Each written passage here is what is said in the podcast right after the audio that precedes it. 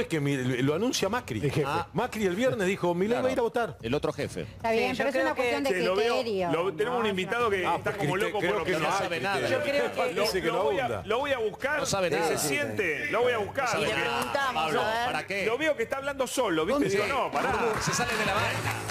Señoras y señores, invitado acá. uno de los mayores peronistas de la Perdóneme, historia. perdóneme la informalidad, porque usted es muy cuidadoso en eso. Sí, Eh, sí. Discúlpeme la informalidad. Guillermo los había Moreno. visto. ¿eh? Estos sí, estos son los, Estos los son que los- van. Estos son los que van. Te burlás de los timbos vos, ¿eh? El chico de los Adelante zapatos raros. Zapatos No, porque quieras que no, Guillermo, vos tenés mucha experiencia política. ¿Quién es el que en, un- en un gobierno le dice, no, esto es una cagada, no lo haga? Ah, eso tiene que ser los ministros. Pero ojo, vos sabés que una vez Cristina me preguntó cuál es. Ahí está, mirá.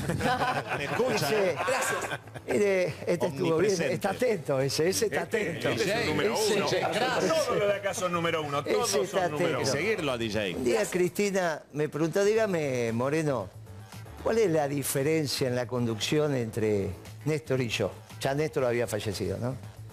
Una pregunta, de sor- viste que cuando te hacen esa pregunta de repente vos...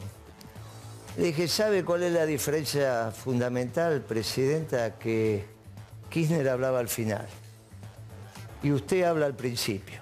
Y entonces se llena de alcahuete. Porque ¿quién le dice a la Presidenta o al Presidente, no, lo que está diciendo es una pavada? ¿Qué hacía Kirchner? Kirchner te dejaba primero que los caballos cabalguen dentro del corral. Bla, bla, bla, te pelea, te, te toreá, los distintos perros alfa se agarran. Y después el tipo iba y tomaba la decisión. Que a él le parecía la mejor. Que eso es lo único que, tener que ten- tiene que tener un presidente. No tiene que ser experto en cada tema. El presidente lo único que tiene que tener es el don de acertar entre caminos alternativos cuál es el mejor. Vos decís que si él dice yo voy a ir a Boca, nadie le dice no. Eh, en claro. cambio dice, ¿qué les parece? Eh, Opinen y Muchachos opinen, a ver. Entonces, ¿qué hacía Kirchner? Juntaba la tropa de acá, de allá. Y eran discusiones a los gritos, no eran discusiones más o menos. El tipo de repente decía, bueno, espera que voy al baño. ¿Qué sé yo? Iba al baño, cuando volvía, decía, bueno, hacemos esto, listo, vamos para allá y se acabó. En cambio, cuando vos decís, empezás a decir, tengo una idea.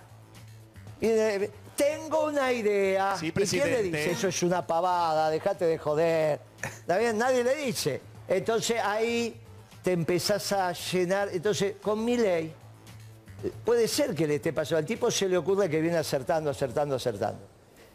Y ahora, ¿a quién le va a decir? No, mirá, vos tenés que dejar que los caballos vayan. Y el presidente tiene que resolver. ¿Quién le dice eso al presidente? No va. Y se lo dice cuando tira el tema y no opina. Después que opinó el presidente es muy difícil.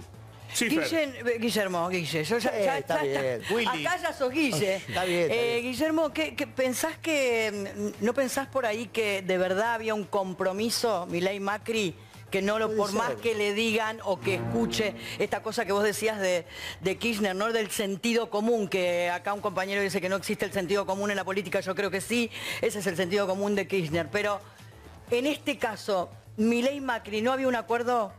¿No había un compromiso? Seguramente, el día que hablaron, hablaron de esto también. El día que, que- que le abrió la puerta a la esposa de Macri y le dijo, pasá, te presento a mi hija, el otro bajó de la escalera, viste toda esa escena. Sí, sí, sí. Vení, vamos a charlar acá, estuvieron 10 segundos y arreglaron todo. Seguramente en la agenda estaba Boca. Claro. Pero es el presidente, es un día muy especial. Lo que ustedes estaban diciendo acá, eh, el resultado estaba más o menos. Si vos hablabas, qué sé yo, en el caso mío, está Horacio Valdés, el secretario general del Sindicato del Vidrio. Está en la lista, tipo bostero, viste todo. Vos vas al sindicato, es todo amarillo y azul. A veces no te dan ganas de ir, todo amarillo y No, azul. no hay que ir, no hay que ir. Todo, todo, todo. Vos decís que a él lo hasta el reloj, hasta él lo el- escuchame, ¿vos podés creer que un tipo tenga un reloj amarillo y No. azul? Sí, claro. Una cosa. a veces te hace daño a los ojos, Sí, pero está bien, hoy es un día de alegría para Dale, él. Bueno, y Tenemos entonces, acá. y Para Roma. entonces, vos le, preguntabas a Horacio, Horacio, ¿cómo sale? Y te vamos a ganar, ¿por cuánto? Por un voto.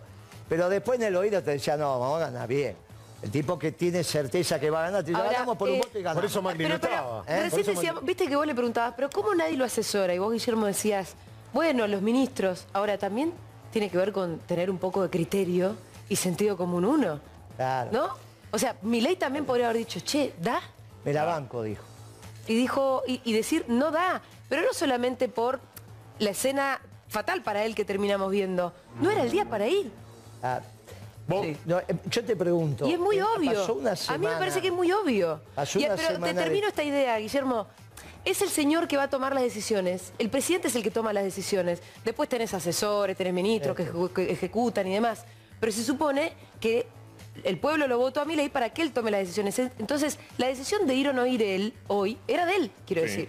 Sí, claro. Sí, sí. La ¿cuál es Pero la agenda? Obviamente que, gente para mí Macri lo expuso. Sí, igual- Creo que Macri hizo lo suyo para que él fuera, pero en definitiva es él el que ¿Para fue, qué ¿no? quiero que el Pitu me diga algo sobre eso? Sobre la, la ida No, de- porque vos, vos, vos tenés una condición eh, especial que pasaste la noche, Sí. la madrugada horrible porque tu barrio Bueno, eh, se como todos los barrios populares eh, tiene condiciones particulares, ¿no? Y a las 5 de la madrugada cuando nos levantamos, va, 4 de la mañana, empezamos a sentir un viento tremendo, uno se da cuenta que va a haber un quilombo bárbaro.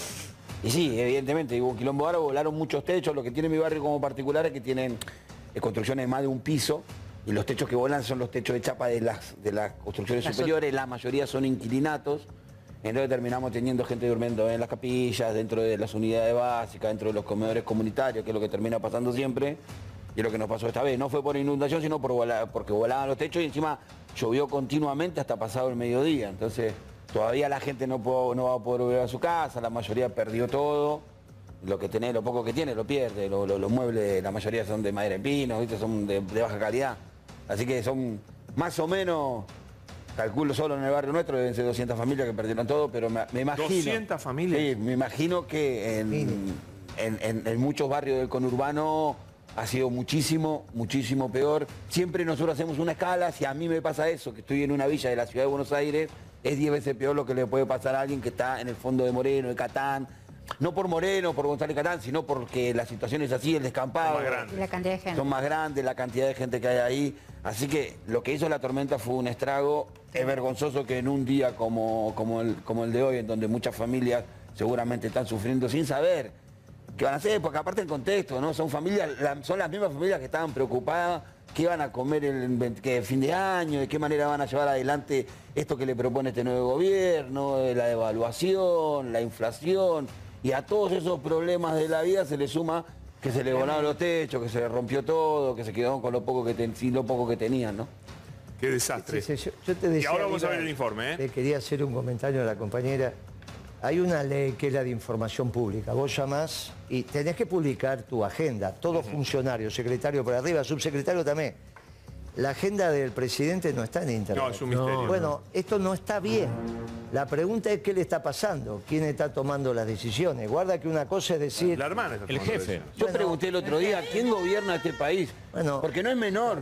Nosotros, creo que en esta elección, como pocas veces, se votó solamente a una persona. Creo que el, Sí. el 50 y pico por ciento que saqué sacó 56%, 54, 56%, lo que sacó, 55. el 55, lo sacó solamente Milei. Nadie votaba a Villarroel, a ninguno. Vos lo corrías a Milei. Bueno, durante el año lo vimos. Vos lo corrías a Milei, las listas de Milei sacaban 5% en la Sí. provincia. Nadie votó más a una sola persona como en esta elección. Y que esa persona no esté gobernando es tremendo. Es muy fuerte, de verdad. No ¿Quién sepa. está tomando la decisión en este país? Porque los que votaron no digo, votaron para que tome para que tome Karina las decisiones. El- los que toman las decisiones son Caputo, Sturzenegger, y ya vamos a ver si Bullrich. Tienen problemas de comunicación y hoy se sumaron por lo menos una renuncia más al equipo de comunicación de Casa Rosada. Tres una de las personas que ¿no? viene trabajando hace muchos años renunció porque entiende que no es la forma de trabajar, no es la forma de comunicar, más allá de las conferencias que por ahora son diarias del vocero de Adorni, que mañana va a ser a las 11 de la mañana de vuelta. vamos a ver cómo le va porque quedó más solo, ¿Quién más solo ¿Adorni? que Perro Malo, Adorni. Y Claro. además, en- después de haberse, este, haberse sentado en lo de Mirta, quedó como un boludo, te agrego con todo respeto. Sí, lo vamos Así a ver es. después. La Pero verdad, respeto. Adorni la cara de la cada señora. vez más tarde. La, la, la, la- la Porque quieren esperar a ver lo que viene sucediendo, que él habla a las 8 y después eso sirve un poco de excusa, si querés, entre comillas, para no responder todas las preguntas que tenemos para hacerle los periodistas, porque la reunión de gabinete arranca entre las 8 y media y las 9. Ahora es al revés, mañana va a haber la reunión de gabinete a las 8 y media y a las 11 conferencia de prensa, al igual que fue el viernes, para poder hablar de todo lo que también está sucediendo dentro de esa reunión de gabinete. No, ni hablar. No, y- Ojo, tampoco... Eh, eh, Perdón, tampoco le de- de- deslindemos la posibilidad de que él esté gobernando. Él está gobernando. El tema es que hay que un, un alto grado de improvisación, evidentemente, porque bueno, él es un outsider, o sea que nunca gobernó, eh, se armó, creyó armar un equipo maravilloso, brillante, y, y- y está teniendo a Adorni de, Ad- De Adorni. No voy a re- repetir Son lo que formas compañera. distintas de comunicación. Pero bueno, eh, sí, sí, distintas. no, no es la manera de Tengo- comunicar que tengo- nosotros estamos tengo mis acostumbrados. dudas de que esté tomando las decisiones. Yo Por también. eso Sí. insisto con el tema de la agenda, insisto con el tema de su ropa, hay un tema de forma.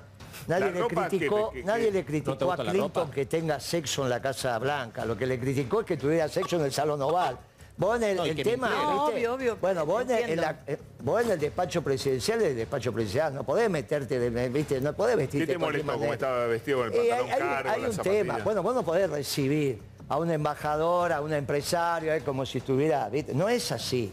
Entonces, la agenda de él, porque esa ropa tiene que ver con la agenda.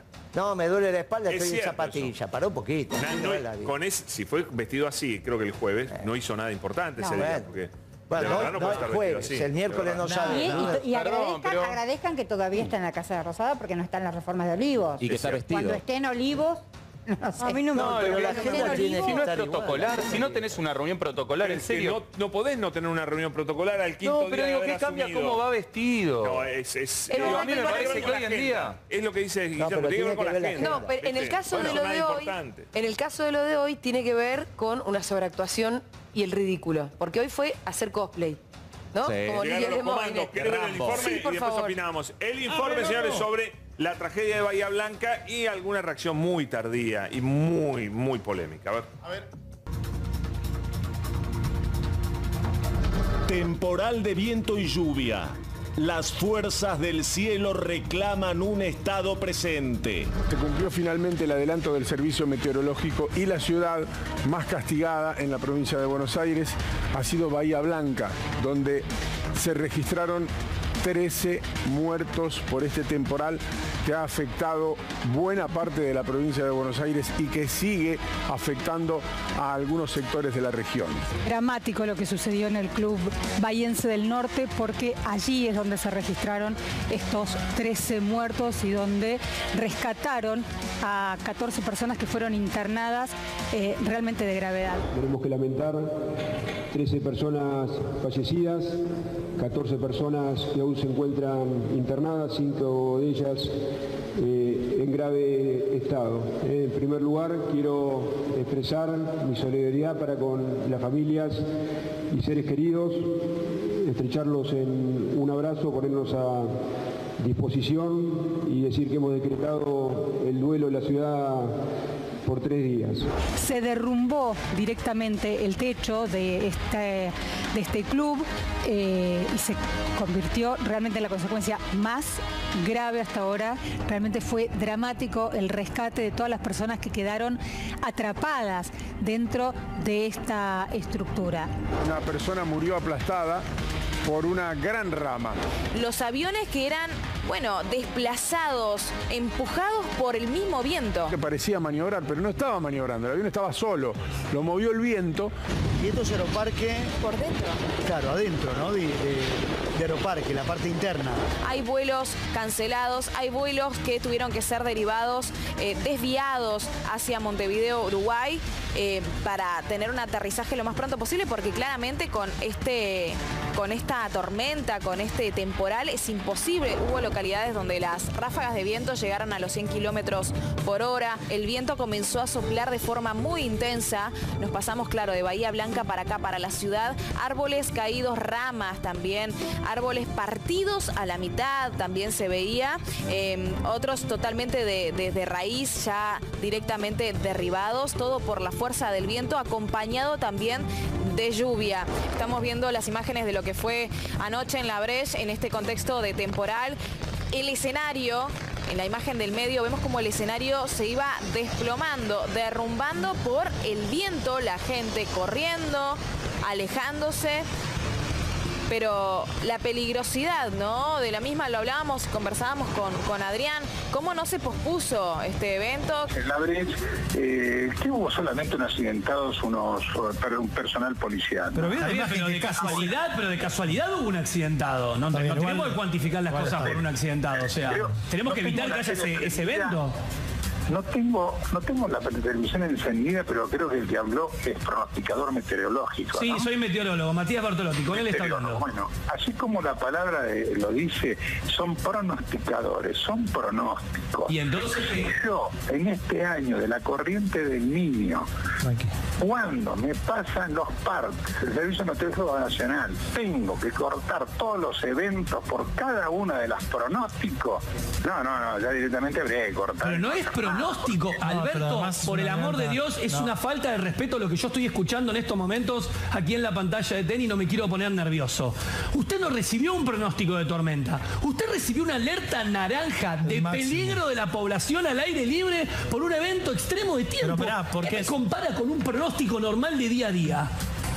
Eh, pronosticador meteorológico. Meteorólogo, eh, por favor, le pido. Y no, no sea maleducado cuando se refiere de esa manera. Bueno, eh. igual yo mi No pregunta, sea maleducado, se lo pido por eh, favor. eh.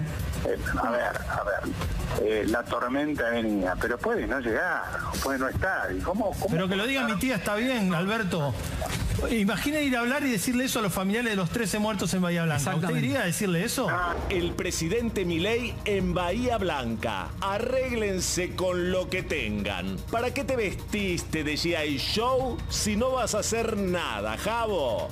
Bueno, el presidente Milei acaba de decir que eh, confía que la gente de Bahía Blanca pueda resolver la situación con los recursos existentes. Los argentinos siempre sacamos lo mejor de nosotros, logramos siempre poner a prueba nuestra resiliencia y nuestra solidaridad.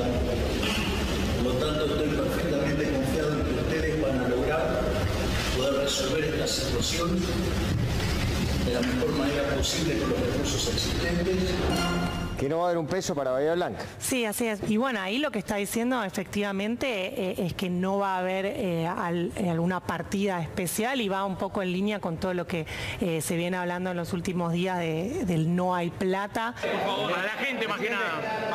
¿Va a haber transferencias a Bahía directas?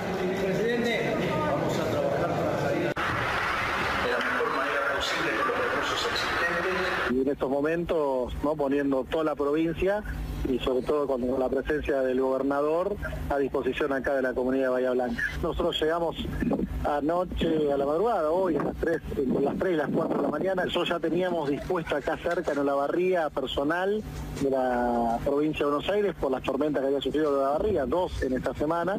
Y bueno, acá estamos, ¿no? Con 300, 300 efectivos de bomberos de la policía, de defensa civil, estimadamente unas 600 personas trabajando en este momento, sumando minuto a minuto más. ¿Cuál es la ayuda concreta? ¿Camiones de con Desarrollo comida? social, sí, comida, pero además inmediatamente estuvo Defensa Civil, bomberos, policía de toda la región.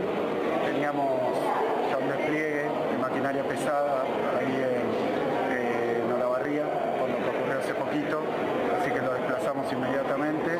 Y bueno, es un equipo que está muy preparado, hemos hecho inversión grandísima. Yo lo quiero decir con claridad, esto lo hace el Estado, ¿no? Porque, este, obviamente es su función, pero más es producto de una política de inversión que lleva cuatro años, este, que nos permitió desde tener avión con el que nos desplazamos hasta la maquinaria que ya se ve actuando en toda la ciudad. Lo que yo digo es, bueno, si vos venís con los ministros y cae- viene- llega el presidente y todo lo demás, me parece que la ilusión que se despierte en algún sentido, o la esperanza que se despierte en algún sentido, es de una ayuda. Sí, a ver. Si no, porque si no, eh, digo, es un discurso y te fuiste a sacar una foto, no fuiste otra cosa. Bueno. Bueno, si se Sí fue a sacar show. la foto, esa foto no ayuda, ¿no es cierto? No. esa foto no ayuda, ¿eh? Bueno, ¿para qué fue? ¿Para qué fue? Mira, a mí eh, me fue hacer eh, una especie de puesta en escena porque aparte a mí lo que más vergüenza me da es el disfracecito. Sí. Porque además se fue en avión presidencial, hizo toda una movida para decir, bueno, acá arréglense con sus propios recursos. También quiero decir esto, es totalmente coherente con el discurso de mi ley. ¿no? Porque él venía ¿Pero para qué proponiendo... fue entonces? Porque fue para decir no hay plata. Para mostrar que iba, pero de cualquier manera, déjeme terminar, No, porque la propuesta de Milei, que es la de la escuela austríaca, lo que di- dice es que el Estado tiene, no tiene casi que existir. Vos podés tener o un Estado de bienestar, que es un Estado grande y presente, o un Estado neoliberal, que es un Estado llevado a su mínima expresión, pero para la propuesta de él, el Estado no tiene que existir. De hecho, cuando a, ellos- a él le hacían preguntas, eh, preguntas de hipótesis de laboratorio, ¿se acuerdan esa vez que en la calle le preguntaron, ¿qué pasa si hay un pueblito y el mercado no termina de resolver la ruta que tiene que ir hasta el pueblito? Y él contestó, si no le conviene al mercado no habrá ruta. Y uno dice, bueno, eh, yo lo que hoy pensé cuando vi la tormenta, antes de verlo a Milei diciendo esto, dije, ah, Milei va a tener que ceder porque con este tipo de cuestiones, catástrofes climatológicas, por ejemplo, no, hay ningún mercado. Evidentemente es donde entra el Si Estado está para- a- a- si para algo está el Estado, si para para una cosita tiene que haber Estado, es para esto. Y sin embargo, Milei lleva su hipótesis al mango y lo llevó a cabo porque ante esta catástrofe él fue a decir se las arreglarán con su eh, perdóname, recurso. Pero tam- perdón, perdón, un instante. Vos dijiste las dos categorías de Estado. Sí. Pero también está el Estado peronista. No te olvides, Sí. eso- esa es la explicación europea de los Estados. La explicación iberoamericana y sobre todo en la Argentina es el Estado peronista. Bueno. Lo que hizo Perón en el terremoto de San Juan fue convocar al sector privado. Esto es lo que se equivoca a Milei con todo cariño. Esta no es la discusión del Estado o no Estado. Está el ejemplo de Perón. Está el ejemplo de Perón con el terremoto de San Juan. ¿Pero qué les pasa? ¿Por qué todo es en función de lo que pasó en Europa, muchacho? Bueno, Está pero el Guillermo, pero estás introduciendo está igual- el ejemplo de Perón, con Eva Perón. ¿Y por qué no Hicieron explicás una lo que cosa pasó en San Juan? extraordinaria. Reconstruyeron San Juan con el sector privado. Y ¿Pero eso quién es lo lo que financió? hicimos ¿Pero quién lo nosotros. financió? No, El Estado, es lo- no. Se hicieron las rifas, los festivales. Lo que hicimos nosotros cuando se inundó la plata. El pueblo. no, fue mover al sector privado. Vos movés al sector privado. Buscás la solidaridad del pueblo. El pueblo es el sector Pero privado. alguien tiene que mover al sector Pero, privado. querida, pero entonces no es el Estado presente. Porque si no volvemos cada cosa, va a ser Estado presente o Milei. Los dos fracasan. Está Déjame. el Estado peronista.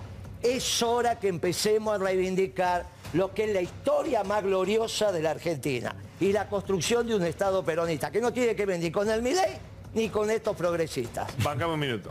Uy, qué pesado que sos igual un poco, Guillermo. Porque de última, explícalo mejor. Armó quilombo, ¿Por qué armó no? quilombo, Porque tirás consignas y no se termina de entender Pero lo que se me pida que no lo haga, no es que soy pesado, yo te lo explico. Yo te di un ejemplo. ¿Cómo fue que Perón convocó al sector Y de San? Juan te lo doy. Empezaron en un festival que es más conocido, en el Luna. Park.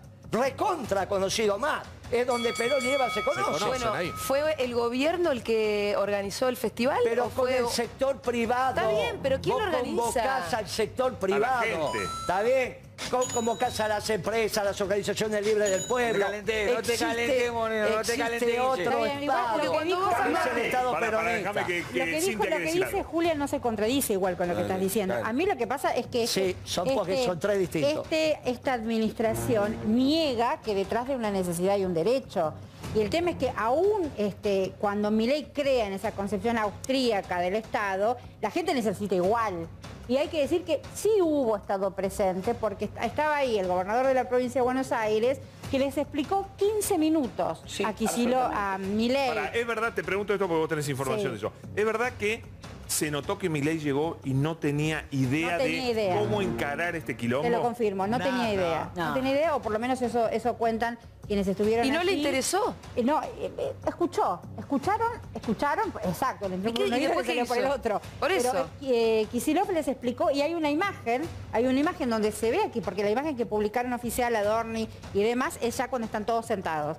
Pero antes, Kicillof les explicó parado, les- eh, eh, con las, las maneras de, de hablar, les explicó durante 15 minutos Yo cómo creo que tenía dijo que eso, entre otras cosas porque no sabía más qué hacer. Y porque Kisilov le dijo que él se estaba haciendo caso. Sí, la provincia de Buenos. Aires estaba El otro haciendo no sabía cargo. dónde meter basa. Pero además tampoco. fueron al estilo, pero además hay un tema con la ropa, que si es importante o no es importante, hay un tema semiótico ahí. Ellos se vistieron para ir a la guerra, o creían que eran Zelensky yendo a la guerra contra el huracán, o contra el, tornado, o contra lo que fuere. Y- y- Hay una dramatización, un- termino, una dramatización de la puesta en escena, pero no tiene contenido esa Sin dramatización. contenido, es verdad. Sin Según- ningún sí, porque me parece que lo que siempre le faltó siempre, siempre, siempre le faltó a mi ley la variable humana. No existe, ni, ni en la campaña, no, no, no existe la variable humanidad en lo que él. No, no, no, no, no parece concebir de que hay personas que están sufriendo.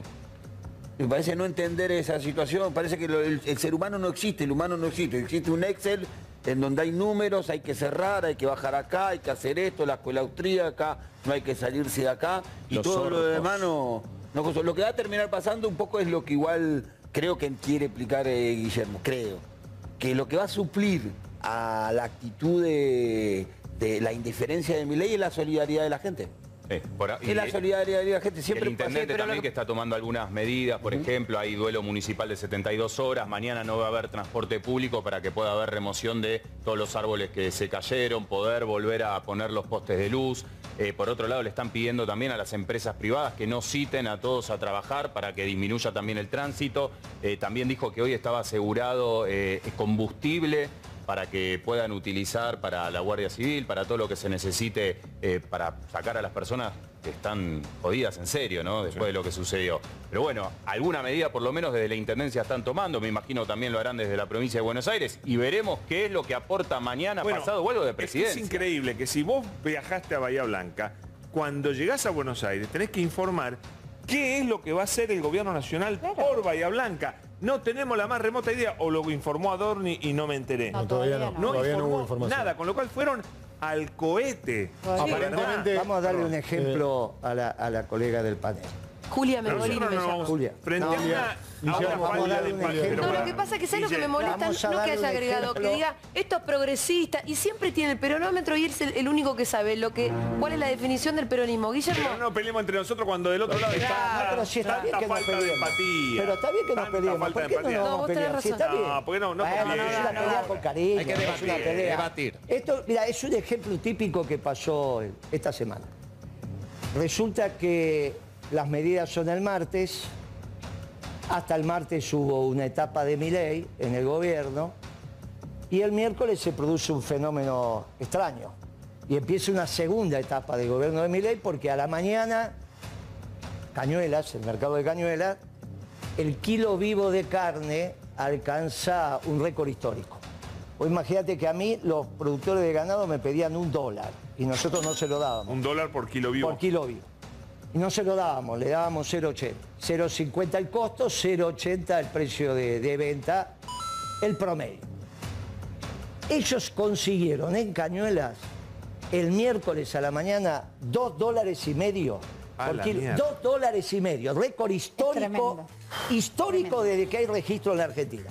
Y al mediodía, al mediodía, Shell anuncia un aumento del combustible fenomenal. Bueno, muy bien. Empezamos a decir el miércoles a la noche que la relación salario de los muchachos que cobran acá, carne y precio de la comida no da. No, da, no da. Que va a haber hambre. El jueves a la noche los frigoríficos exportadores que le plantean al gobierno un acuerdo de precio. Los frigoríficos exportadores, no el Estado. Insólito. No, no es insólito. Porque durante mucho tiempo el peronismo tenía la escuelita de la carne a las 11 de la mañana el día viernes. Con lo cual ellos tomaban el pelo con la nación, con esto, con aquello, que no servía, que qué. Ahora resulta que los exportadores, no los consumeros, ¿eh? Salen los exportadores. Ahora, no importa quién plantea un acuerdo de precios, si el Estado o, el pri- o los privados. Lo importante es que te pones de acuerdo. Y los exportadores, que se supone que maximizan su beneficio exportando, sacrifican parte de su ganancia en aras de qué? Cuando escuchan que el pueblo no va a comer nada de carne, no es que lo que van a hacer soluciona el tema de la carne, ¿eh? no se entienda desde ahí. Es una gota en el desierto. Pero el sector privado, por motus propio, resuelve un acuerdo de precio que va a hacer que X cantidad de familias puedan tener carne. Bien, este es un ejemplo exacto de lo que venimos diciendo, de esto que acaba de pasar. No es ni el estado de bienestar ni la negación del Estado. La discusión no es esa. El peronismo lo que te plantea es que vos pongas a trabajar a la sociedad en función del bien común, no el Estado expresándolo. Hay un concepto superior, de orden superior, que es el bien común. Y cuando vos conseguís esto, destruís de raíz este gobierno anarcocapitalista. Porque este gobierno anarcocapitalista lo que hace es negar el bien común. Solo, solo el beneficio individual es el que te garantiza el óptimo paretiano. Y nosotros decimos, mire, desde el peronismo, mire que existe el bien común. El todo es superior a la suma de las partes. Ahora apareció en la carne el sector privado diciendo arreglo Sí, con los supermercados. fuerte. Bien, ese bien común es lo mismo que hay que hacer en Bahía Blanca. No es reivindicar un Estado presente o el Estado ¿Hay que ausente. hacer un festival? Es- no, es convocar a los bahienses y al pueblo en general a resolver lo de la matanza, a resolver lo que está pasando en cada La- esquina la- que se cayeron ¿Y los cómo- árboles. cómo La propuesta eso? la llevaron- Esto, pues, la propuesta la llevaron- Es interesante. precisa- La propuesta para, para, la para, llevaron para. al gobierno, pero el gobierno le dijo que no. Esa es la diferencia. Para, Son las organizaciones libres del pueblo. Guillermo, Para que, que te quiere decir algo sobre el, eso. el, el sin- ¿cómo es que se le dice? Bueno, el sindicato de cada, ¿cómo se llama? El, eh, que le La dicen? Cámara. La Cámara de la Carne le llevó la propuesta ABC. Al gobierno y el gobierno le dijo, mira, nosotros no nos interesa. Si quieren hacerlo, no, no, la respuesta fue, no nos interesa, no creemos en eso, si lo quieren hacer, háganlo. Muy bien. Ahora, ¿sabés qué es lo importante? Que el sector privado, al margen del Estado, pensó en el bien común. Perdió mi ley. Sí, Cuando vos- Porque el Fuerte. sector privado es más consciente Ah, que Milei, que si la gente ¿sabe no qué puede pasa, comer amigo? carne, ¿Sabe explota qué todo. pasa, amigo? Estamos ganando. Porque decimos esto, estamos ganando, no estamos perdiendo. Bueno, es estamos una linda ganando. forma de verlo, Pará, por lo pero menos. puedo, porque yo me puse a googlear recién, Guillermo, la asistencia a San Juan la hizo la Secretaría de Trabajo y Previsión, el Ejército y las provincias vecinas, todo Estado. Hubo particulares que hicieron donaciones a instancia de Perón desde la Secretaría Se hizo una, ca- de se Trabajo hizo y Previsión. Entonces digo, extraordinaria. bárbaro, pero alguien la articula. Ah, más bien eso. Bueno, pero porque no dice, eso, son ¿no? todos de Pero ¿cómo vamos a negar socialdemócratas. eso si estaba Perón? Lo que no. pasa es que no hay Están diciendo sola- lo mismo, chicos, No están hay diciendo solamente Entonces dos que no me digas instancias. socialdemócrata, porque yo soy peronista, Guillermo. A ver si... ah, Bueno, entonces hablemos como peronista. Bárbaro, Perfecto. compañera. ¿Sabe qué pasa? No es solo el estado de bienestar, sino la negación del Estado. Existe el Estado peronista. Entonces no te enojes si Eh, sos peronista. claro, está es el claro. Estado No, peronista. porque a mí Déjame, me- no ¿puedo me- interrumpir un minuto? Bueno. Quiero saber, quiero ver si eh, Ibarra y Che, Macri van a bueno que hay tener... una peronista acá. No, no, hay más. Hay- Él es el que define, vos sí o boludo, no, sí, vos vos no. para. Y esta... Cintia también, Vale, claro que para ¿quién la afilió? Hola. Ahora le pasas el peronómetro a cada uno por donde, no sé dónde se mide el peronómetro en... En el corazón, en el corazón. Pará, quiero saber, quiero saber si Macri e Ibarra tienen un gramo de dignidad. ¿Ya asumieron Ya. la derrota o no? No, yo creo que ya es una paliza histórica Eh, esto. Creo que debe. Yo creo que Ibarra se va a ir sin reconocer nada, pero todavía no, todavía no. 64-1 a 35-6. Esto está pasando a la bombonera ahora. Para, me dicen que hay un, hay un video. A ver, un video. A ver, a ver, a ver. Si hay foto y video. triple Bueno, X. buenas noches.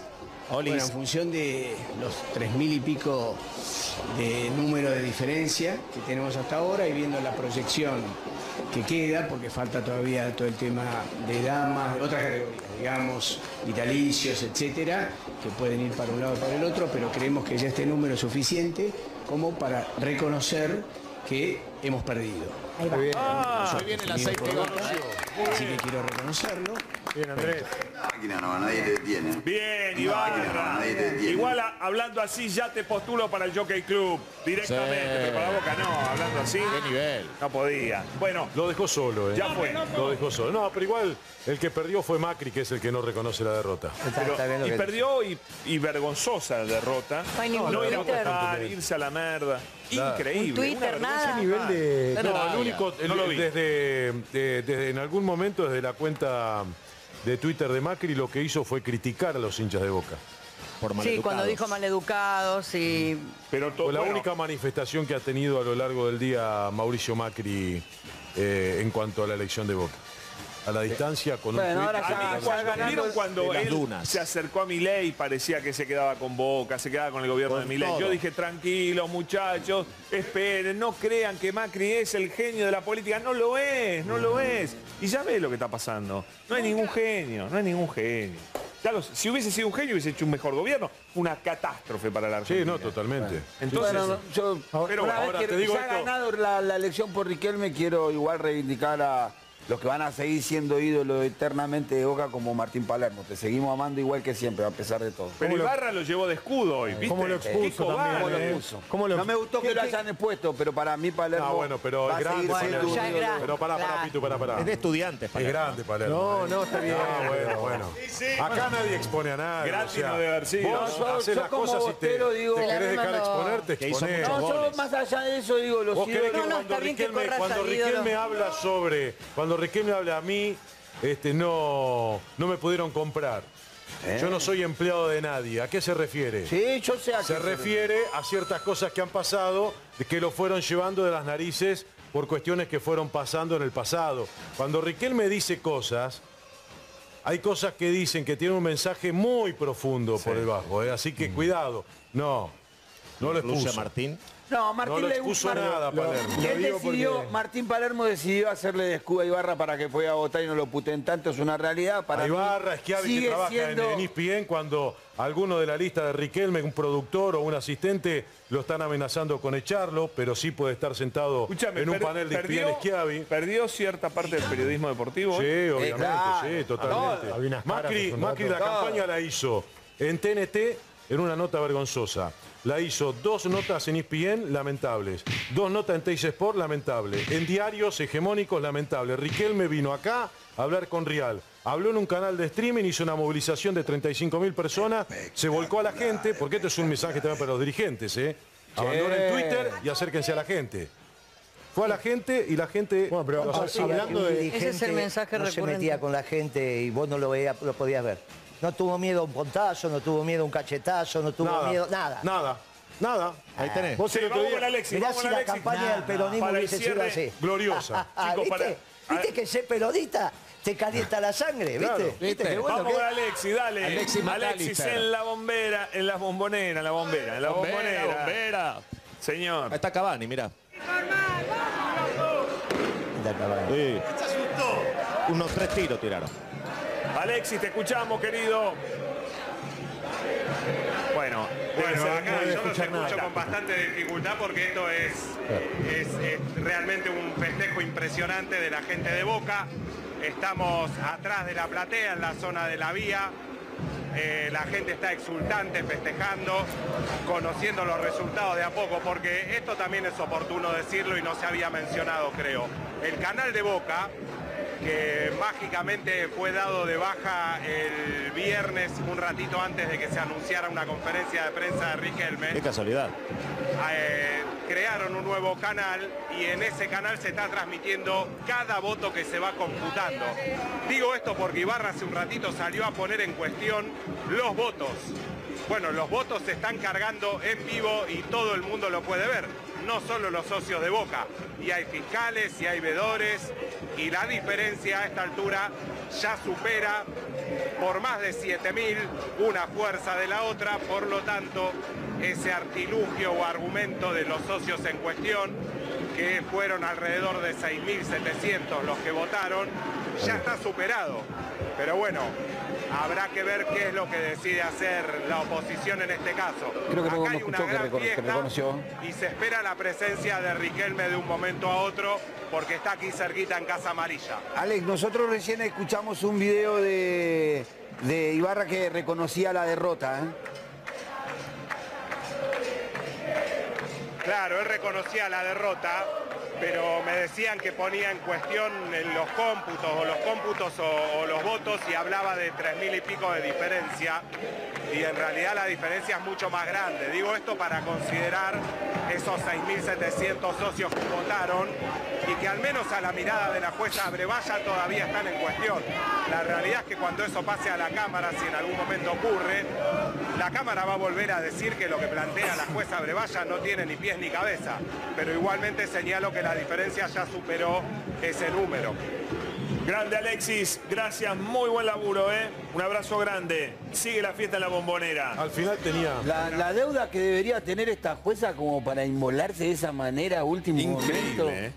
Y son favores. ¿No? ¿Por ¿Qué deberá? El, ca- el ¿Qué cargo. deberá, El no? cargo. Yo sigo asombrado. Claro, el hecho de ser jueza. El cargo. Ya no son jueces de la República. Ah, era No eso. son jueces de la República. Era eso. Sigo olvidate. asombrado con, con- con el gesto de Macri de no estar el día del resultado y de la ¿Viste? elección. Ibarra no Porque- te votó ni tu, ni tu candidato a vicepresidente. Pero aparte, aparte de no votar, de no ir a votar, digamos, de no participar de un hecho democrático, la falta de compromiso que demuestra con sus compañeros de, De mal perdedor. fórmula y con la gente que sí confió en él, que es en treinta y pico por ciento, es impresionante. Lo cual, creo yo, demuestra no solamente su carácter maligno, ¿no? El carácter maligno que tiene él, sino que en realidad no le importa Boca como club, no, le importa Boca como espacio social de integración, No, es del una- A mí que alguien me traiga una foto de Macri cuando era chico con una camiseta de boca y yo se las creo.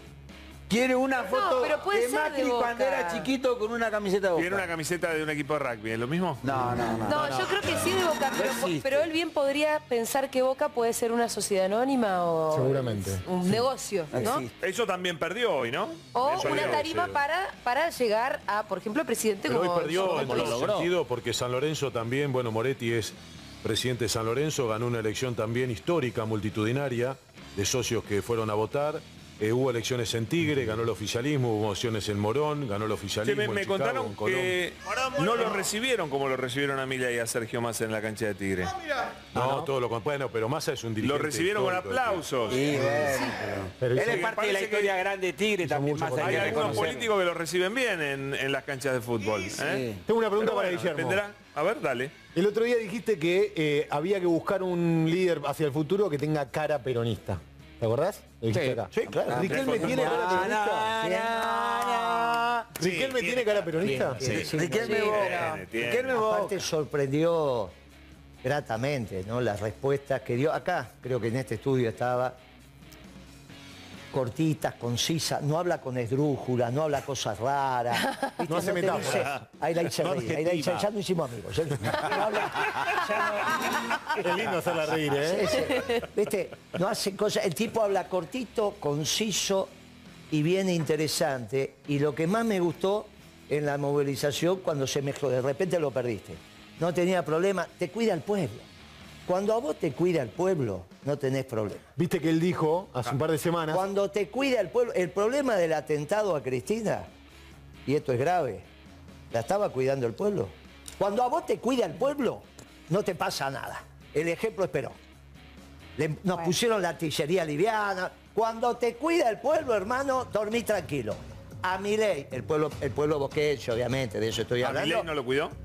¿Hoy? No, ¿El pueblo claro que no no. lo cuidó? Y ahora, el problema es que también cuando te pasan estas cosas, donde tu aparato de seguridad es el que te tiene que cuidar y No te sé qué aísla, quisiste decir de Cristina, pero no me gustó.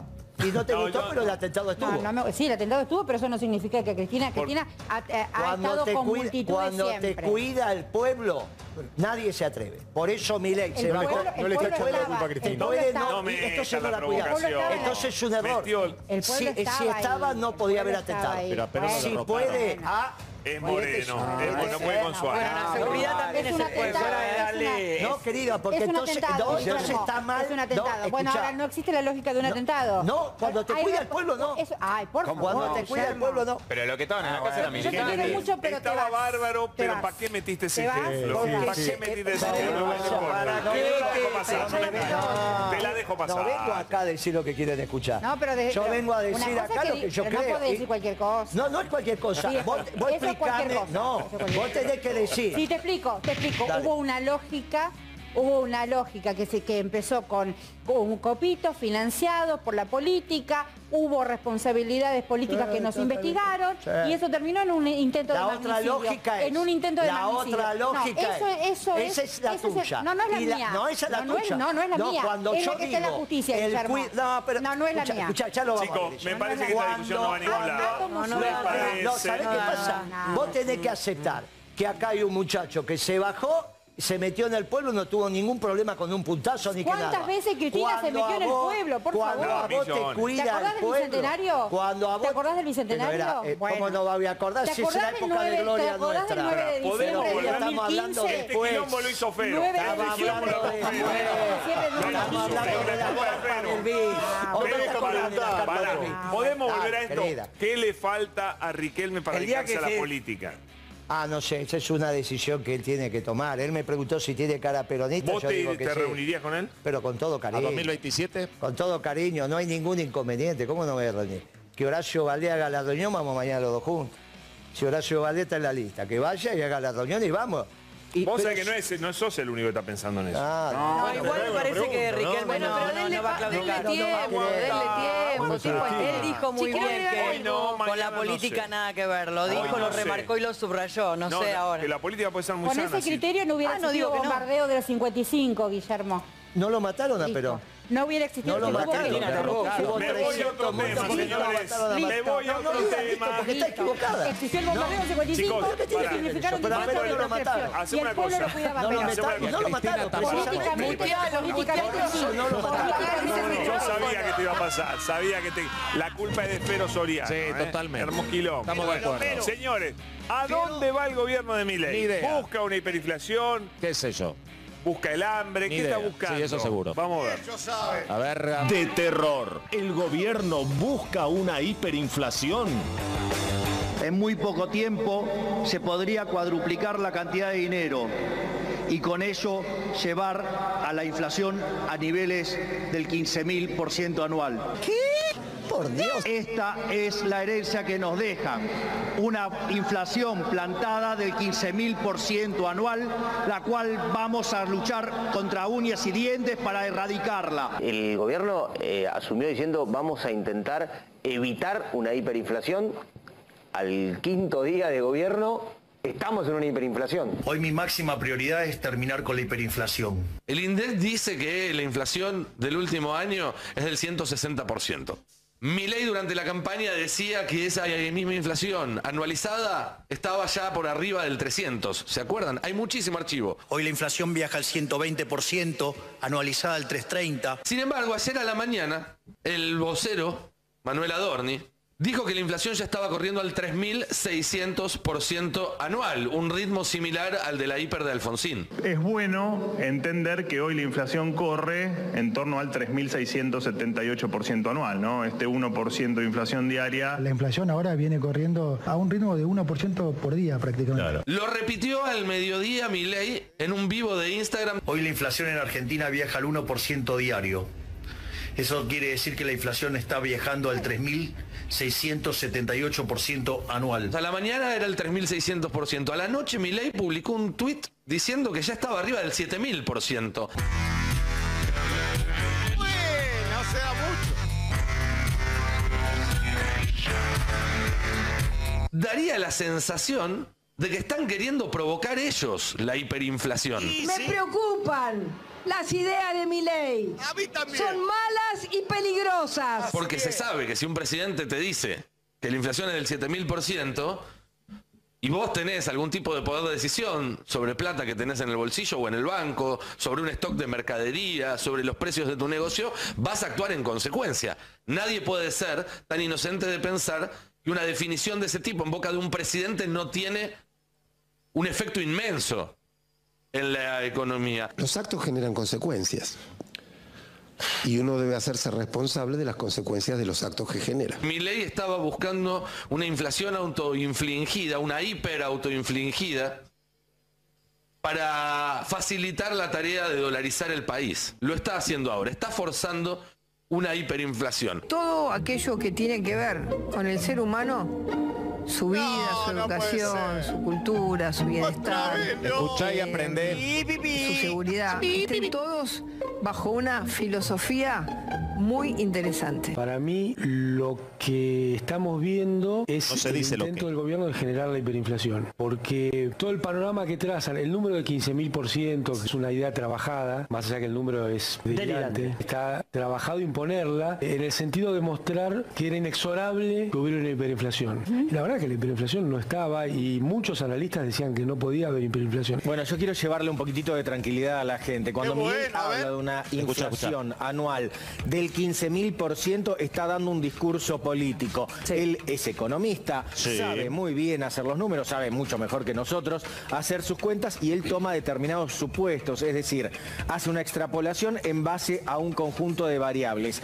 Para que ocurra eso, se tienen que dar una serie de cosas. Hoy esas cosas no están pasando. Por eso, la, la hiperinflación no es un análisis de lo inexorable, sino que es un acto de gestión. Y la verdad que ellos mismos te admiten, puede llegar a ver en los próximos tres meses entre 25 y 30% de inflación por mes. Eso quiere decir que si vos no subís los salarios, se te licúa el 70 o 80% de tu capacidad de compra en tres meses. Lo que aún si después Para, los- llega la para luz toda que la dice gente, Javier Milei, para el toda tema la es gente llegar, que cobra un sueldo sobrevivir. fijo, por supuesto. La gente que cobra un sueldo fijo. Eso sí. A confesión de parte, relevo, Relevo de de pruebas. Pero, a ver, esto no es nuevo. Él lo dijo, lo dijimos, lo entendíamos y la gente que, que votó Sí, de Moine. y la que no votó también escuchó que esto era un tren que venía a toda velocidad, Sí. ¿no? Y Que había que tomar medidas de shock Yo para frenarlo. creo. Mi premisa es que a la gente no se la toca. ¿Por qué desregulaste la harina? Explícame, el trigo, ¿por qué? Porque de alguna manera tenés que pagar la diferencia. Vos querías que el trigo se qué? quedara ahí, subsidiado de ¿Pero por alguna qué? manera. ¿Qué le va mal a, lo- a- a las exportadoras? Contestame, vos sabés, porque sos de FADA. ¿Le va mal? Claro ¿Querés que que te muestren los balances? ¿Vos me estás diciendo que a Cargill le va mal? Yo no te estoy diciendo que le va mal. Cara de Gil. Yo te estoy diciendo, esa Entonces, diferencia ¿por qué no pueden ganar un alguna poco menos? manera, ¿Por qué no pueden ganar un poco menos para que vos compres el pan a mil en lugar de dos mil? ¿Por qué? ¿Por qué está mal eso? Por mí los empresarios, que, los empresarios, eso no los quiero, por mí que quiebren. Se recorta en distintas medidas. Uno recortará la plataforma para ver películas. Otro recortará el auto no lo uso más. Y otro, y ese es el que está grave, dirá no hay desayuno o no hay almuerzo. Ah, qué Una bueno. comida por día. O sea, en distintos niveles, todos estamos recortando. Y el que se recorta más adentro de su casa dice, bueno, hago una, esto te digo porque lo escuché, clase media, ¿eh? Sí, claro. sí. Hago una comida fuerte en el día para todos. Bueno. Una comida fuerte, Y que en general que queda, elijo ven, la noche. sanguchito. Una sopita. Sos mal tipo, no sos... Pero ni un- lo de carnero te queda corto, es de mala persona. Hago una comida fuerte en el día para todos. Bueno. Una comida fuerte, Y que en general que queda, elijo ven, la noche. Para que los chicos se vayan, viste, a la cama y Sí, descansen mejor. Y después, durante el día, y vamos viendo. Es así, es una realidad. Hay que aceptarlo, no nos tiene que dar vergüenza. Decir, mirá, me estoy ajustando en un No, no montón de tenés cosas. vergüenza. Y, se terminó. Y es así. ¿Y cuánto vale ese? Yo creo que es mala persona y lo aseguro Porque que es mala persona. Hay que aceptarlo, no nos tiene que dar vergüenza. Decir, mirá, me estoy ajustando ¿Recortamos en un montón tintura? de cosas. Y está bien. Y se terminó. Y es así, es la realidad. Le aviso al presidente eh, que el ajuste lo está pagando el rebaño de pelotudos. eh, un montón de pelotudos que lo votaron y que no van a poder pasar las fiestas con un pan dulce. No me voy a meter con la gente, me voy a meter con la casta. Mentira. Y la casta todavía, Milei sigue viajando en autos con vidrios polarizados. No usan ni el bondi ni el tren, ninguno de todos ustedes. Y la gente la va a pasar muy mal en las fiestas. El ajuste no lo van a pagar los argentinos bien. ¿Querés estar en mi lista de buenos este año? Eso espero. Durísimo. Bueno, cine palabras. ¿Qué más vamos a decir? Bueno, señores, de la inflación al infinito y más allá. A ver, parece como un año, ¿no es cierto?, Sí. de Javier Milei, pero Sí. fue una semana. ¿Cómo la calificarías la semana de esta semana de Recopada. Milei? Me parece que hay una primera etapa del gobierno que va desde que ganó hasta las medidas del martes y el miércoles se le desordenó y empezó la segunda etapa del gobierno de Milei que si no resuelve días la segunda etapa. Sí, sí. ¿Cómo es? Tres días y medio, si tres días no resuelve Qué rápido va todo, ¿no? que si no resuelve el tema de la relación salario medio de la economía con el precio de la comida, un tipo hoy come, gas- puede ganar 350 mil, cuatro le preguntar a los muchachos que están acá cuánto gana. Y vos tenés 10 mil pesos por día para comer dos personas, como mínimo, las tres comidas, Esos son también 300 mil pesos, porque en realidad no hay feriado para la comida. Por lo tanto, Pero para hoy- ese es el sueldo, no te alcanza. Y el alquiler. no, no, y- pero olvídate, por eso te digo, cuando vos rompés la relación, Claro. olvídate de todo lo demás. Cuando vos rompés la relación, salario medio de la economía, lo que ganan los trabajadores en el sector formal. No te estoy hablando del informal, el formal. Y los alimentos básicos, esto se terminó. Preguntale a Mubarak en Egipto, preguntale al rey de, de Francia, no hubiese habido Tanto se revolución. rompió, Guillermo, que este va a Esto- ser más o menos el pan dulce que van a poder Pan dulce comer. Milei. ¿Qué Los pan dulce, trabajadores, Pamela? está el pan vos- dulce versión Javier Milei. Cuando Este- Cinco lucas, ¿no? por, eso empieza, por eso empieza la segunda parte del gobierno de Milei.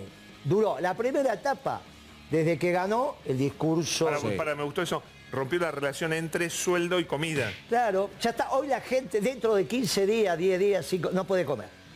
Hoy el Ah, tipo que está changueando, pero- pero no puede, no puede. Ahí, ahí llamó- los periodistas, un un día me llamó, un día me llamó Zanini y me dice, Guillermo, ¿cómo estamos de- con el trigo? Entonces le empiezo a explicar que llueve, que no llueve, que venimos, que no venimos. Me dice, no, pero vos me estás hablando de la cosecha. Y sí, ¿de qué me estás preguntando vos? No, hoy quiero saber cómo estamos el trigo. No entiendo. ¿Hoy qué? El trigo que tenemos hoy lo resolví hace seis meses atrás.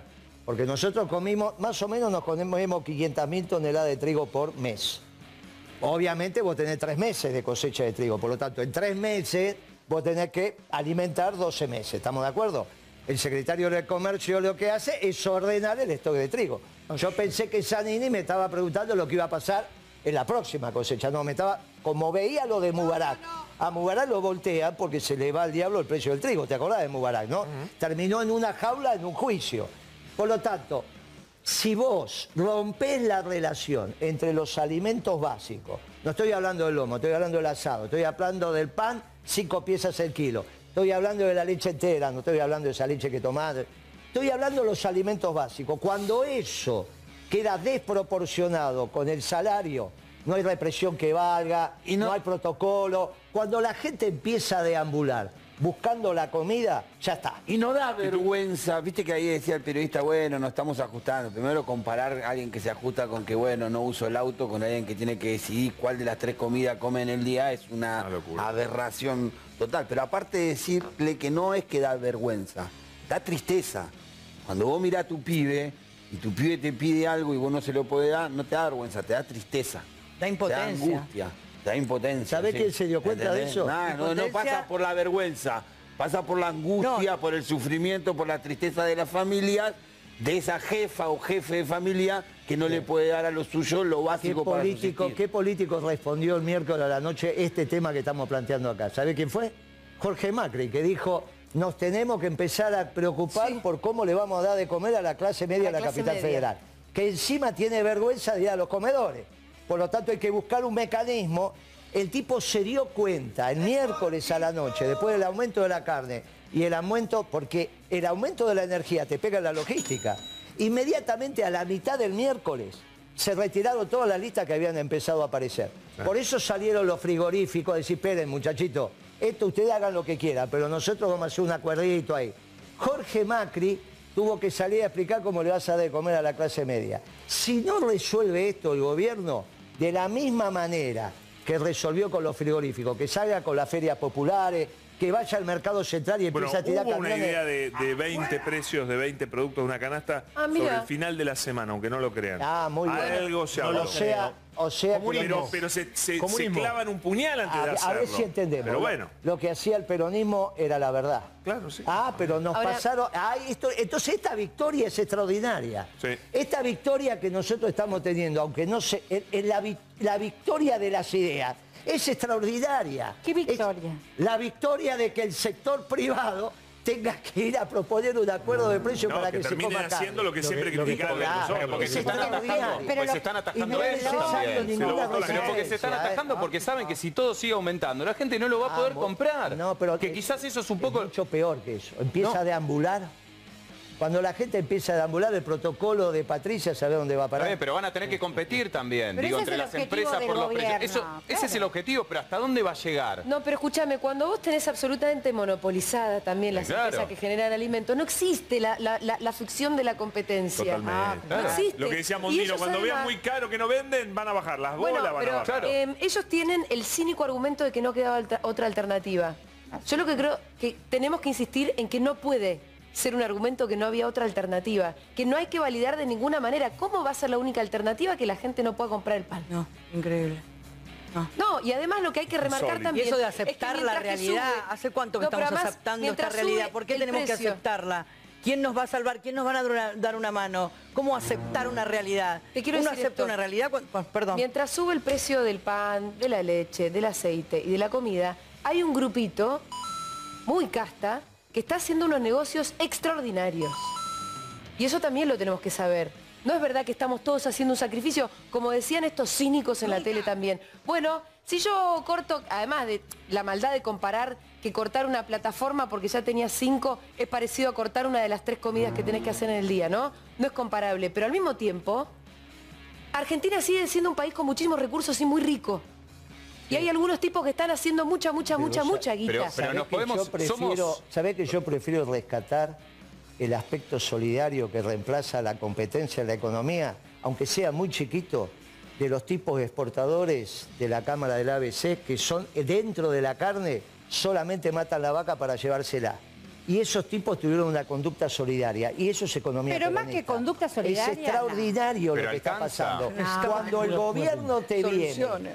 Con una situación del individualismo, el sector privado, identificándose con una economía peronista, te plantea la economía Para mí es solidaria. revolucionario lo que está Eh, diciendo. Lo que está contando es No, revolucionario. Lo que pasa es que eso te es un delirio. violenta la... No, es- pero Es es- un delirio, porque los digamos- exportadores, si, si, estén- si tienen este acuerdo, este acuerdo, están obligados porque ven que se quedan sin mercado. Bueno, sea, también podés pensar que la gente es buena, che, alguna vez. No, yo siempre pienso No que solo la la gente- lucha de clase, Yo ¿eh? siempre- No solo yo la lucha yo de siempre- clase. Una pregunta para yo Guillermo. siempre- Solo la lucha yo de siempre clase, pienso que la gente la- es el buena. Para la que le mete una pregunta, Fero. Yo siempre pienso que la gente es la buena. La última armonía, vez la pudrió Pará, todo. pará. el peronismo la armonía entre el Sí. capital y trabajo, no la lucha de clase, muchachos. Está claro, está claro. Guillermo, Sí, hace un rato hizo declaraciones el ministro Caputo, dijo un montón de cosas.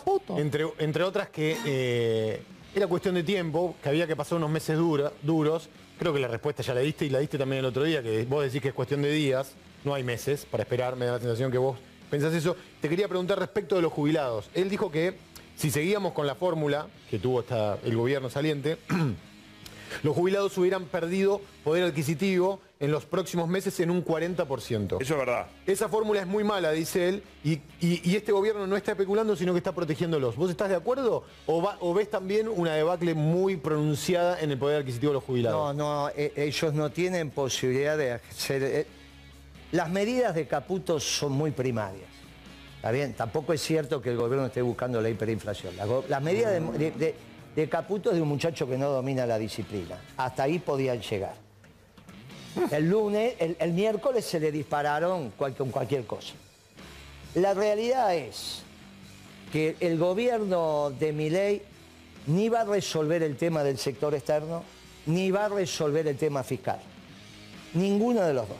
El tema fiscal tiene un error de base grave. Ellos hicieron la cuentita con la recaudación que están teniendo. Cuando vos pones a la economía en recesión, la recaudación te cae. claro. Pero a su vez, no solo ese aspecto, sino quién le va a pagar impuestos cuando Milei se la pasó diciendo que era un robo cobrar impuestos. Por lo tanto, hay una tendencia a no pagar impuestos, porque el presidente electo dijo que era robar. Por lo tanto, la recaudación le va a ir a la baja. Y todo el tiempo tiene que ir haciendo gasto a la baja. Con lo cual llega un momento que no le va a poder pagar el sueldo a los generales, ni a los comisarios, ni a nadie. ¿Está bien? En el sector externo tampoco resuelve el tema. Por lo tanto, los dos problemas graves, en vez de tener superávit gemelo, que es lo que tuvo el gobierno peronista, sigue teniendo déficit gemelo. Ese modelo no le resuelve la situación. ¿Vos, decís- vos querés decir que los jubilados no van a tener de dónde cobrar más guita? Ningú- Pero no hay ninguna duda, por eso no te lo están planteando. Ellos lo que quieren es explicar, para llegar a algún acuerdo de renegociación, que la plata va a salir del gasto público. Yo digo lo siguiente, miren muchachos, ya reaccionó el ABC, falta que reaccione la sociedad rural.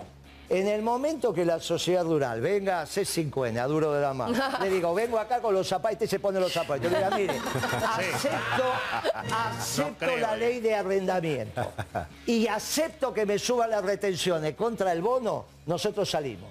Porque en ese momento los oligarcas se transforman nuevamente en, en- en aristócratas. Yo creo que la gente es buena, no creo que la gente es mala. Tuve la primera reacción del ABC. Vos sabés que lo del ABC venían a mi oficina y me decían, ¿sabe cómo se resuelve el problema de la carne, Moreno? No, dígame, a ver. Y tenemos que hacer carne picada. Ah, ¿para qué? ¿Para comer con la mano? Y entonces sí, porque hay que incentivar que al mediodía la gente coma hamburguesa. Digo, ¿sabe qué pasa? Acá pasó, pasó Perón y Eva. Acá los trabajadores al mediodía no somos Brasil, no somos Italia. Acá pinchan y cortan. Si vos querías hacer otra A lo historia. bife. Bueno, eso, eso era el ABC. Ese ABC que venía conmigo hace Cambió. 15 años atrás. Y este jueves hace un acuerdo que es una gota en el desierto.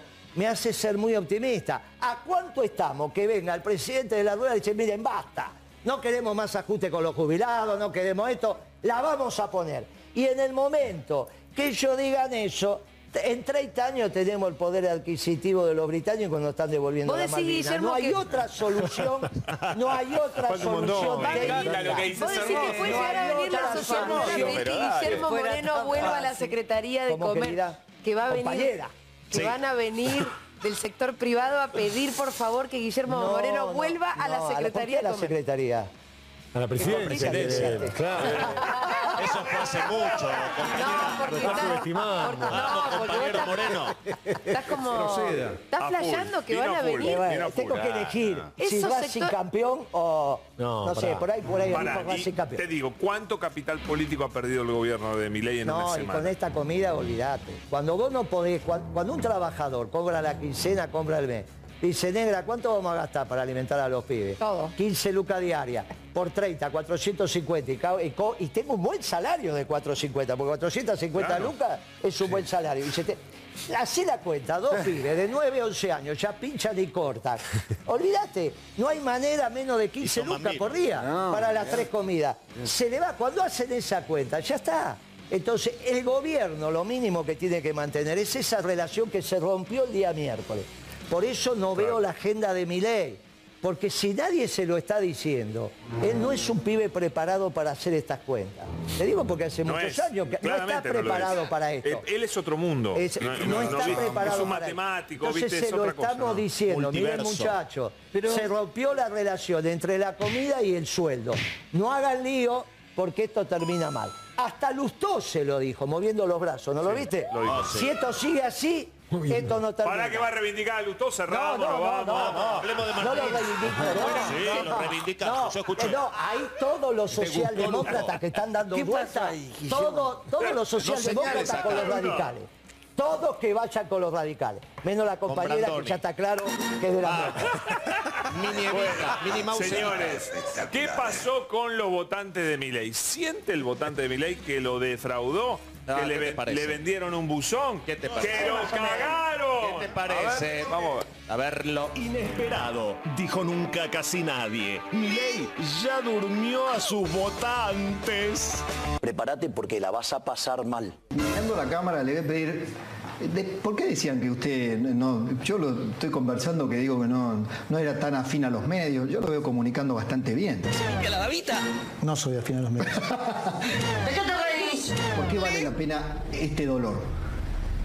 Bueno, vale la pena el esfuerzo que vamos a hacer porque venimos a ofrecer un contrato de verdad a la gente. ¿Eh? Y venimos a hacer las cosas que no se han hecho en los últimos 100 años. Y si se hacen esas cosas, entonces no tengan dudas que el sacrificio que ustedes van a hacer ahora, a ¿Eh? diferencia de lo que, del sacrificio que han venido haciendo durante todo este tiempo, sí va a rendir sus frutos. no puedo más. No puedo más. No puedo más. Estamos haciendo un esfuerzo enorme, donde el bueno! 60% del mismo recae en la política y 40% en el sector privado. ¿Eh? Pero todo lo que cae en el sector privado es transitorio, con lo cual, de acá para adelante, después, una vez que reacomodemos la economía, vamos a empezar a eliminar todas esas cosas que a los liberales libertarios no nos gustan. Como ya lo dijo el presidente y también yo lo, lo he dicho ya en reiteradas oportunidades, es la peor herencia de la, de la historia, lo que ya sabemos, ¿no? Pará, pará. Toto Caputo dice que está recibiendo la peor herencia Sí, de la sí, historia. sí. Nos acordamos de vos. Estabas tirado así en Río de Janeiro en medio de una corrida bancaria. Nos acordamos de vos. de las medidas de Caputo. Es imposible. Fuiste vos, Toto Caputo, funcionario, hace un par de años. ¿La situación económica que recibís es una mierda? Sí, claro que es una mierda. Ahora, vos sos responsable. Tomaron la deuda más grande de la historia del Fondo Monetario. La situación es una mierda. Pero en gran parte es una mierda por el gobierno que hiciste vos, Toto Caputo. Habían hablado mucho de la prieta a la casta, que iban a hacer unas reducciones a la clase política. Lo va a pagar la política, no la gente. Esta vez el ajuste lo hace la política y no el pueblo. Es una copia, una burda copia. Y el primer reducción que hicieron fue realmente a los ciudadanos. O sea, empezaron a cortar subsidios No a personas que realmente lo necesitan plenamente. Gente que día a día va a trabajar y No habrá votado, un ¿no? batacazo Es así. de eso es terrible. Este momento de mierda. ¿A dónde nos quieren llevar? ¿A dónde nos quieren llevar? Es una vergüenza lo que están haciendo. Usted como ciudadana, ¿qué le diría al ministro? Que, que, que apoya al pueblo, al pueblo laburador, nos está... Olvidaos, Yo señora. tengo seis viajes por día. Calcula, seis viajes por día se me van 90 mil pesos al mes. Tengo que alquilar, tengo que comer, tengo que pagar los servicios, todo con aumento. ¿Cómo voy a vivir?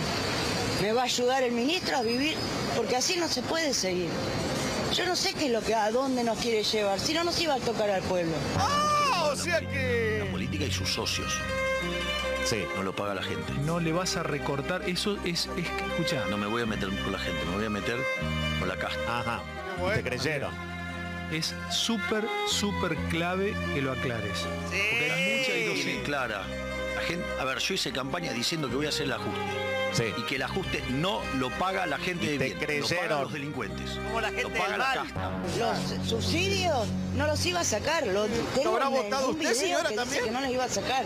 Ustedes estuvieron mintiendo con los subsidios. Ustedes son unos mentirosos. Vos sos un mentiroso en engañar y asustar a la gente de cómo lo hiciste. No, no vamos a tocar las tarifas. ¿Sabes por qué? Porque antes vamos a permitir que la economía se recupere. Y cuando la economía se recupere, la economía va a poder pagar esas tarifas. Tres días Lo primero que hizo fue sacar todos los subsidios. Vamos a reducir subsidios a la energía y al transporte. Tomátela. ¿Qué siente? Una tristeza, una amargura increíble. No sé cómo voy a hacer para seguir. Lamentablemente soy así. Soy pensionada y tengo que seguir laburando. ¿Y su familia? ¿Te acompaña? Eh, tengo una hija que vive conmigo, soy viuda. Mi hija se quedó sin trabajo. Pero hay que seguir. Espera, espera, espera, pero espera. Boludo. Viste que Maquiavelo, el, el capo, el número uno de la ciencia política, dice en El Príncipe, quien controla el miedo de la gente se convierte en el amo de sus almas. Es exactamente lo que está haciendo justo ahora Sergio Tomás Massa. Les mete miedo. Juego del miedo 1. La nafta. Por supuesto, ya corrigieron y ya aumentaron las naftas arriba de 600 pesos según la estación de servicio, pero... le- uh, bueno, me quedé corto, 687. Juego del miedo 1. Era La mentira. nafta. Entonces Está tenés razón, Massa. Yo trabajo con el auto y bueno, eh, justo ayer había hecho un aumento de precio a mis clientes y bueno, me consigo ayer en la tarde con un nuevo aumento y eh, es difícil. Avanza libertad. No lo van a pagar los que no tienen para comer. A esos no se los toca de ninguna manera. No los tocas. A esos no se les toca nada. Si la cosa está como está hasta ahora, yo en Navidad la voy a pasar comiendo, no sé cómo voy a comer, ¿viste? Si vos y devaluás un 100%, no hay gente a la que no le afecte eso. Le afecta a todo el mundo que ya estaba mal. Entonces, si vos lo que dijiste es, lo va a pagar la política y no la gente, que lo pague la política. Pero lo está pagando la gente y toda la gente. ¿Y quién paga el ajuste? Esto es muy importante. ¿Los jubilados bajarían las jubilaciones? No. No. Lo que ven en pantalla es un cuadrito que comunicaron o que informaron a través del Ministerio de Economía, las redes sociales, y es el cálculo de cómo va a ser, cómo se va a llegar al, eh, eh, a- al equilibrio fiscal. Y si ustedes ven a donde dicen gastos, dice jubilaciones y pensiones, aporta el 0,4%. Quiere decir que parte del ajuste de los gastos va a ser en jubilaciones. ¿Y quién paga el ajuste? Esto es muy importante. ¿Los jubilados bajarían las jubilaciones? No. En fin, pero no todo termina acá. ¿Van a intentar avanzar en qué? En dar marcha atrás con los cambios en ganancias. Este es un paquete de emergencia y los cualquier corrección al alza de cualquiera de los de, de impuestos, como en este caso el impuesto a las ganancias. Cara de miedo tenés, ¿eh? Va a ser, eh, va a ser de, primero de cortísimo plazo. Aclaramos que es el telón para lo que viene. eh, y repito, eh, siempre vamos a hablar con la verdad. ¿Usted está de acuerdo o no con el tema ganancias? ¿Qué, qué va a votar Yo usted? siempre, todo lo que tenga que ver con reducción de impuestos, siempre estoy del lado de la gente, siempre menos impuestos. Antes de subir un impuesto me corto un brazo. ¿Cómo está tu brazo? Ley promete no subir impuestos y puede bajarlos y qué otra cosa, mi No ley? subir impuestos, no crear nuevos y si es posible haré todo lo posible para bajarlos. Bueno, esto queda acá, sino que Dios y la patria os lo demanden. Lo firmamos en vivo. y sin compromiso de ningún Será demandado, ¿eh? Antes de subir un impuesto me corto un brazo. La fuerza principal se dividirá en dos grupos. Uno rodeará por aquí para cortar la retirada del enemigo. El problema no es que no tenga el anhelo de tenerte confianza. El problema es que tu palabra no vale nada. Cuenta la leyenda que un día la verdad y la mentira se cruzaron. Y lo votaron, Un día mirá. dijo la mentira. Y obvio, y ganó. Un día contestó la verdad. Hermoso día, dijo la mentira. Entonces la verdad se asomó para ver si era cierto. Y lo Y la era. mentira. Hermoso día, dijo entonces la verdad. Aún más hermoso está el lago, dijo la mentira. Y entonces la verdad miró hacia el lago y vio que la mentira decía la verdad y asintió. Un rato después salió la mentira. Sí. Se vistió con las ropas de la verdad y se fue. Durísimo, sí. Buah. El pueblo ajustadísimo, ¿eh? Bueno, señores, te equivocaste, León, ajustaste al pueblo. Tremendo, tremendo que esto pase en la primera semana. Siete días. Pero no vimos lo peor todavía, me parece. Y obvio Todavía no lo vimos. Va una semana, todavía creo que el 37% que aumentó la nafta, no lo vimos reflejado en precios. Este 12 y pico de inflación es del gobierno anterior. Tarifas tampoco. No, pero digo, me parece que yo por otro lado te quiero decir otra cosa. Él dijo, eh, no, no voy a ajustar al pueblo, obvio, todo aumento de precios al pueblo. Pero está achicando un poco la política. Va a reducir a la mitad la cantidad de choferes. Ahora, está haciendo algunos- dos pesos con cincuenta. Está bien, pero lo está haciendo de a poco. Pero seamos justos también. Eso es así, pero lo está haciendo. Mira, Es un garantizo, gesto, es un símbolo. te garantizo ahora, a la carta judicial, Ah, ¿qué al símbolo Poder? Judicial no lo va a tocar. Perdón, ¿ustedes vieron? Lo digo Él- ahora. Él sorteó- y es verdad eso, ¿eh? Eh, ahí sacó chofer, eh, también le regaló 600 dos helicópteros a Ucrania. Sorteó la dieta. Sí, por un lado le saca a los jubilados, le saca Pará. a los jubilados, vende los aviones de IPF, le regala helicópteros a Ucrania. Ahora, lo loco es esto. El otro Es día, el, el viernes, si no me equivoco, sorteó su último salario como diputado. La dieta. 2.200.000 pesos. Es una banda. O sea, yo no digo que un diputado tiene que ganar menos. Por mí que ganen 10 palos, que ganen 15, que un presidente gane 100 millones de pesos por mes. Pero que le vaya bien a la gente. Aparte, me parece que dos palos no 200 está- es una no fortuna. Pero aparte vos no ajustás la macroeconomía con esas boludeces. Con esas boludeces lo que haces es distraer a la gente, que digan, haga la casta, ay sí, bueno, mirá, Milei no le sacó los choferes a no sé quién, pero no resuelve absolutamente No, no. nada. Perdona, y, mientras, y mientras licúa los ingresos de la mayoría de los argentinos, insisto con esto, hay unos pocos que la están haciendo en serio. Totalmente. Pero tal vez, ¿sabes que a la gente cuando le aumentás 100, 200% la comida, olvídate, todo lo demás le importa tres carajos. Sí, no, pero, pero ojalá, porque quiero decir, es tan Lo brutal, es tan brutal el ajuste que están haciendo que al mismo tiempo le están pidiendo a la gente mucho ideológicamente. La están tensando al mango en términos ideológicos. Entonces están buscando chivos expiatorios, excusas muy bo- boludeces, boludeces para distraerla. Pero no, no van a lograr nada con eso. Bueno, hay Te gente que está, anticipo que el hay gente que drama todavía es está la compra en el almacén, ¿o no? Pero hay Es gente eso que todavía está diciendo, un- no, Y los eh, eh, tenemos que sufrir, vamos a sufrir, van a ver que vamos a cruzar ¿Cuánto el? Rubicón, vamos a cruzar el ¿Cuánto desierto. le- Les tiran esa, Los ese millonarios delirio. dicen lo del Rubicón. pero ¿eh? No, hay gente, hay votante, hay gente común que está repitiendo No, eso. Bueno, puede ser, pero vos lo ves. Mirá, lo que te está pasando hoy es que tenés un sendero de aumento de precio que obviamente si lo proyectás estás arriba de la hiperinflación de Alfonsín, que se fue con 35 mil, pero no es que vos tuviste 35 mil, si vos proyectás lo que está pasando una semana que aumentó 70% el combustible en 52 semanas que tiene el año, obviamente que te da un valor, tenés que hacer 1.7 elevada a la 52. Cualquiera que haga una cuenta ahora te da como el cuento del tablero de ajedrez que le dijo, pon, deme un granito de arroz, cuando llegó al 64 era tal que fuera el doble. Bueno, imagínate elevado. Bueno, la realidad es que vos tenés un sendero de hiper en una semana, pero no vas a tener hiper, y por el otro lado no tenés venta, que es bien distinto a lo que pasaba con Alfonsín. ¿No tenés? No tenés, no tenés venta. Ah. Con Alfonsín vos tenías lo siguiente, te hacían el pedido, entregaba la mitad porque no tenías mercadería. Cuando entregabas, cobrabas en el momento.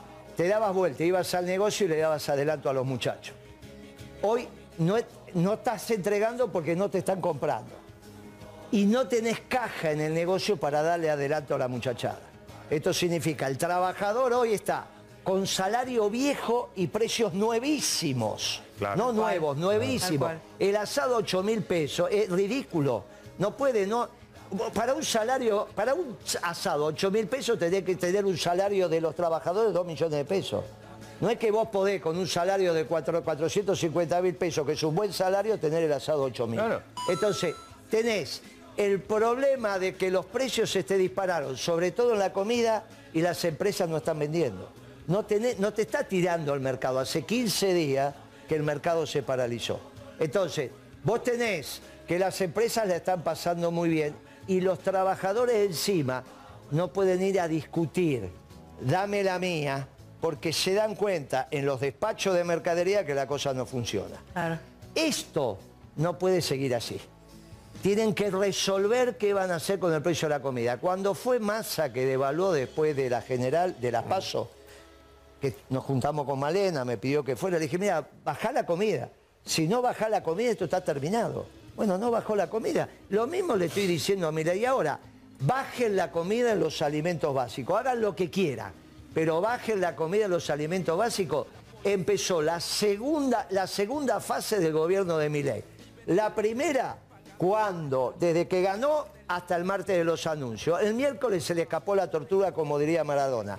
Y guarda con lo que vos contaste la electricidad, que yo no lo sabía. Ah, eh, eso, cerramos Guarda- con eso. guarda lo Hay que un está tema grave en el norte, ¿eh? Porque no puede. eh, el acá la electricidad la terminó haciendo Julio De Vido, está todo integrado. O sea, vos, Es un círculo. vos producís en Yacyretá y consumís en el norte de Santa Cruz. Ojo que no hayan priorizado que el consumo esté en Capital, Gran Buenos Aires y demás, y como algo les haya pasado en la generación y estén castigando al norte, total nadie Puede- se entera. puede haber habido una Ya merma de Macri. generación muy ¿Te fuerte? acordás que Macri Sí. lo hizo una vez con Yacyretá? No sea cuestión que estén sacrificando acá, pero esa Pero no la gente que nos, nos está viendo en el norte, eh, vos, vos le estás... di- No, no están viendo porque no hay luz, pero En Salta- ponele que consiguieron como verno con un, con un equipo electrógeno. L- La electricidad de ellos no la estamos consumiendo nosotros. Y bueno, puede estar pasando, ojo con eso porque el, el- el- el- el cinturón está cerrado. Deberíamos todos Claro. sufrir al mismo tiempo, Bueno, pero no es así. Algo está pasando y van a tener Muy que salir a eso, ¿eh? explicar. A esa no es una decisión que esté tomando Milei, el tema es que la está tomando. No tenemos agenda y no sabemos quién la toma. Señores, Señores, nos estamos yendo a una pausa brevísima. Esto es duro de domar. Lo tenemos a Guillermo Moreno, que tiene el peronómetro de la Argentina. Gózalo, gózalo, gó- gózalo, gózalo. ¿A dónde vas a ir? Eh, Willy Moreno, papá. Ya volvemos. Se te ve la tanda. De Señores, para decirles a ustedes, gracias totales por dejarnos liderar de punta a punta. Muy bien.